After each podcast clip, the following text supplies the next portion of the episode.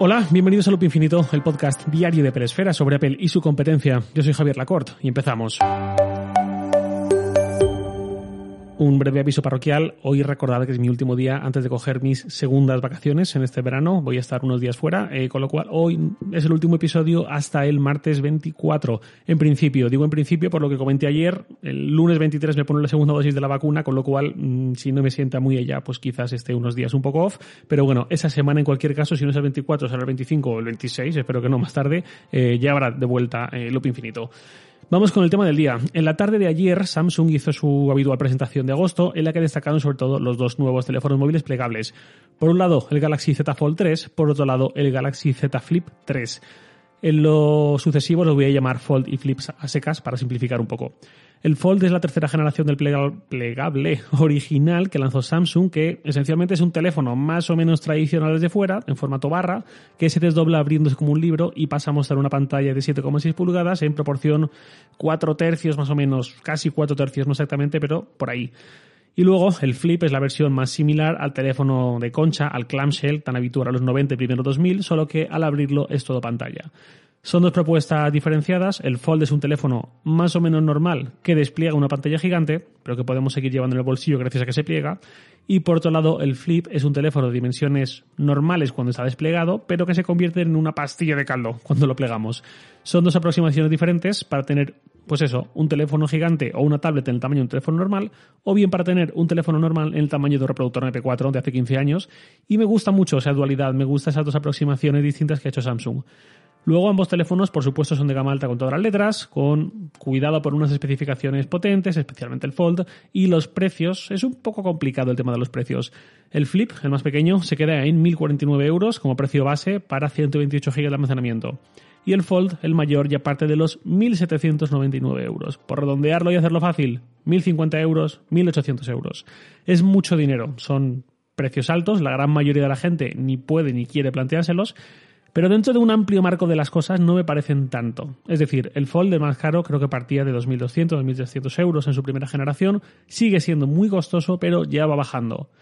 Y el Flip pues, mm, cuesta menos que lo que cuesta un iPhone 12 Pro, bastante menos que lo que cuesta un iPhone 12 Pro Max y algo más de lo que cuesta un 12 con ese mismo almacenamiento. No pretendo meterme en un callejón sin salida comparando precios de iPhone versus Android, pero esos 1.050 euros no me parece tanto. Más allá de que yo fuese a comprar uno así o no, no me parece un precio escandaloso en absoluto, sobre todo porque en estas cuestiones pasa como con los coches, con la ropa, con la relojería tradicional, etcétera, acceder a cierta exclusividad para distinguirse cuesta un dinero. En 2021 tener un teléfono plegable sigue siendo algo que, entre comillas, distingue. No es habitual, es muy llamativo y es algo que se ve en cuanto esa persona usa el móvil. Eso tiene un valor. Nos puede parecer una chorrada o nos puede parecer importante, pero tiene un valor igual que un coche para ir de A a B puede costarnos 12.000 euros o 90.000. Y en ese diferencial de precio entra diseño, entra potencia, entra calidades, confort, seguridad, pero también entra en parte esa distinción, ese comunicar al resto que tenemos buen gusto, que no lo podemos permitir, que nos va muy bien, etcétera, etcétera. 1.050 euros por el flip, teniendo en cuenta todo, no me parece un mal precio, no me parece un precio exagerado, sin querer frivolizar, sigue siendo más de lo que gana mucha gente en todo un mes, pero creo que me estoy explicando. Luego, especialmente el Fold ha evolucionado bastante desde su primera generación, pero se sigue viendo algo tosco, o al menos la impresión que a mí me sigue dando desde fuera cuando lo veo por primera vez, digamos. Se nota que a nivel industrial sigue siendo muy complicado resolver un diseño así con toda la elegancia, toda la calidad de acabados que a un fabricante le gustaría, y aún así también se nota que ha evolucionado, y en el 2 se nota una mejora, pero sigue faltando algo más, y no creo que sea por desgana de Samsung. Y aquí es donde entra Apple. Recordemos que este es un podcast sobre Apple y su competencia. Yo estoy cada vez más convencido de que Apple acabará lanzando dispositivos plegables, aunque todavía falte tiempo, no sé si un año, no sé si dos, quizás tres, lo veremos. Los dispositivos plegables tienen ventajas inherentes que me parecen compensar, me parecen interesantes, los dos enfoques que decía antes, y se reducen a tener más en mucho menos espacio. Dicho eso, sigue siendo pronto para tener muchas certezas sobre qué, pasará con los plegables dentro de 3, 4, 7 años, cómo lo recordaremos. Y aquí voy a hacer un símil, me voy a retrotraer a 2011, hace 10 años justo, cuando Samsung lanzó el primer Galaxy Note, cuya pantalla tenía la friolera de 5,3 pulgadas. Yo recuerdo mucha burla, mucho comentario despectivo hacia él, y me incluyo, no voy a escurrir el bulto, recuerdo decir es desproporcionado, es gigantesco, menuda ocurrencia, etcétera, etcétera. Pues bien, hoy nadie se ríe de aquella apuesta que claramente marcó la senda a toda la industria y todos se sumaron a ella porque a los clientes les encantó la propuesta. Samsung acertó de lleno y durante mucho tiempo obtuvo esa recompensa de haber arriesgado y de haber llegado primero. No exactamente primero, pero sí por lo menos como primera gran marca generalista que hizo una apuesta seria más allá de algún producto anecdótico de otros mercados. Y de aquí, sin salirnos de Samsung, nos vamos a 2013, más o menos, cuando empezaron a incorporar paneles curvos a sus televisores. Al principio como algún modelo muy específico, muy puntual, pero luego se vinieron arriba y llegaron a suponer como la mitad del catálogo y creo recordar algún comentario de algún portavoz de Samsung del estilo de en un futuro todas nuestras teles serán curvas o casi casi todas, no recuerdo bien, pero había mucha ambición con ellas. Y por ahí fue la apuesta de Samsung en los últimos, eh, los últimos años, o los años posteriores, mejor dicho, que no encontró demasiada réplica en el resto de fabricantes. Hubo alguno que se animó, con menos pretensiones que Samsung, y otros directamente dijeron que no iban a entrar ahí y nunca lo hicieron. En 2021 ya hace tiempo que no hay nuevas telescurvas de Samsung y claramente es una apuesta fallida. No sé si es la palabra adecuada, pero bueno, que no tuvo continuidad. Estamos en un momento similar al inicio de los móviles gigantes de Samsung o al inicio de las telescurvas. Al igual que ellos, los móviles plegables son productos llamativos y un poco polarizantes. Nadie sabe exactamente cómo estarán dentro de 5 o 6 años, si tendrán recorrido, si el mercado los acogerá bien o si pasarán sin pena ni gloria. Yo tengo un moderado optimismo hacia ellos por lo que decía, porque veo ventajas claras inherentes a ellos que serán más en cuanto a nivel físico se pueda refinar su diseño a nivel industrial pero con prudencia porque tampoco se sabe hasta qué punto se podrá amortizar la inversión inicial y hacer caer los precios o si en un momento dado surgirá una nueva tecnología de paneles que deje los plegables que tenemos ahora mismo como algo obsoleto o como algo a evitar. El caso de Samsung además tiene una particularidad. Samsung es un poco la gallina que hace la tortilla. Samsung lanza móviles plegables como estos, pero también vende sus paneles plegables para que otros fabricantes los usen para sus móviles.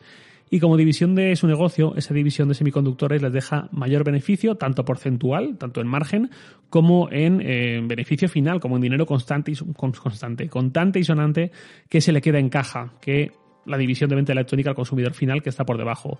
Esto no es tan fácil porque es una relación también un poco simbiótica entre ambas divisiones, lo que le da mucha fama y prestigio es la venta de electrónica, pero bueno, esas son las cifras. De hecho, Samsung lo primero que lanzó en ese sentido no fue un móvil plegable completo, con nombre, etcétera, sino una pantalla apta para móviles plegables, pero pues eso, no el móvil completo como tal. Eso fue porque lo que estaban haciendo entonces era proponer a los fabricantes que les compraran sus pantallas plegables. Una parte de estos lanzamientos de ayer, de los Fold y los Flip, una parte tiene que ver también con eso, con acostumbrar a la industria y a los consumidores a la existencia de este tipo de productos, de este tipo de tecnología, y que ahí Samsung venda o bien sus propios plegables, como estos dos, o bien las pantallas que el resto de fabricantes usen para sus plegables. Y Samsung siempre va a ganar si esa apuesta sale bien.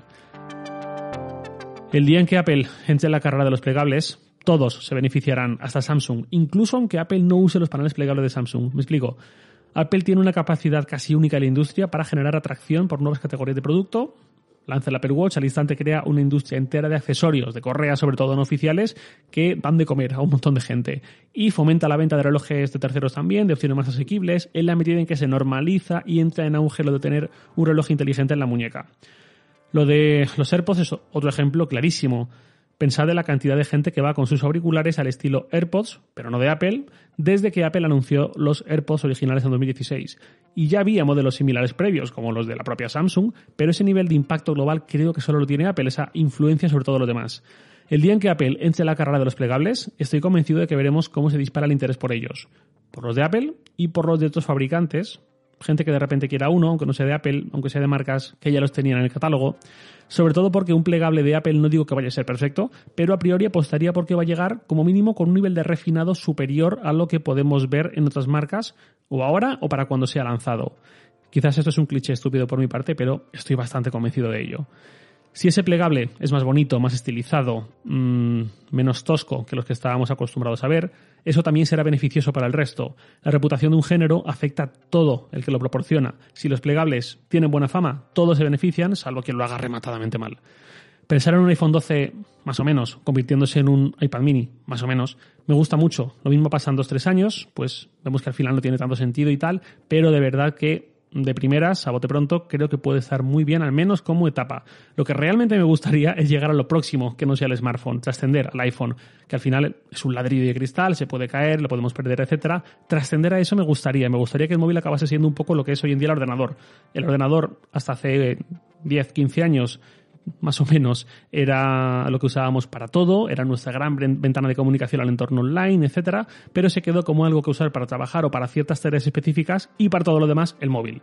Algo así, pensando en relojes más avanzados y autónomos o, gafas, que también pueden llegar, estaría muy bien. De momento, con buenos plegables me podría valer. Nada más por hoy, lo de siempre, os leo en Twitter, arroba jlacort, y también podéis enviarme un mail a lacort.sataka.com.